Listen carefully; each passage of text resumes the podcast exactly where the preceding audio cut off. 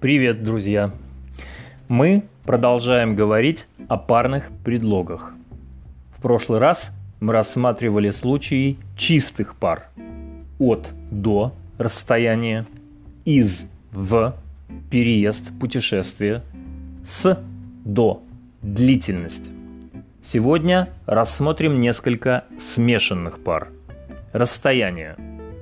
От в вместо от до от Москвы мы проехали 200 километров и попали в Рязань. Автобус отходит от остановки около полудня и уже через полчаса въезжает в центр. От гаражей в реку прокопана канава.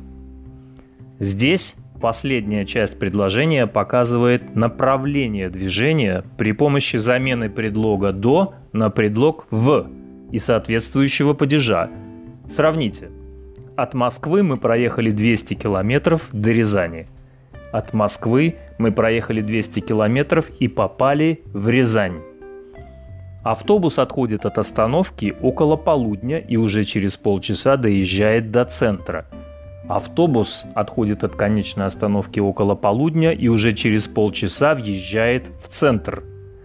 От гаражей до реки прокопана канава – от гаражей в реку прокопана канава. Движение. Путешествие, переезд, переход. Из до вместо из в. Из деревни есть две дороги до города. Самолет из Европы до Шанхая летит 13 часов. Я могу выйти из дома затемно и добраться до леса к 10 утра.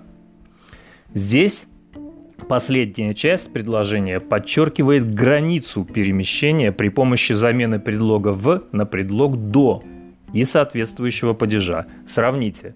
Из деревни есть две дороги в город. Из деревни есть две дороги до города. Самолет из Европы в Шанхай летит 13 часов. Самолет из Европы до Шанхая летит 13 часов.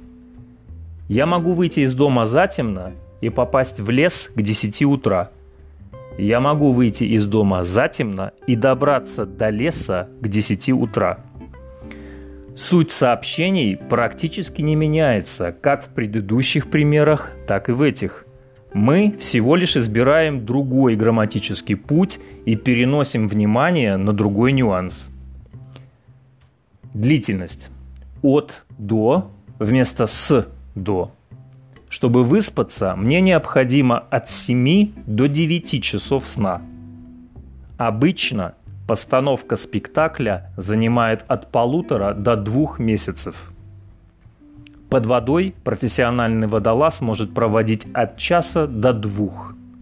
В таких случаях мы всегда говорим о приблизительном количестве времени, которое может варьироваться в зависимости от обстоятельств.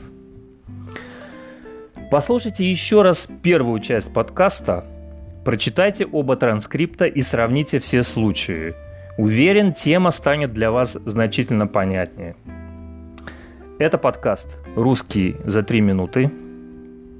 Оставайтесь со мной. До встречи.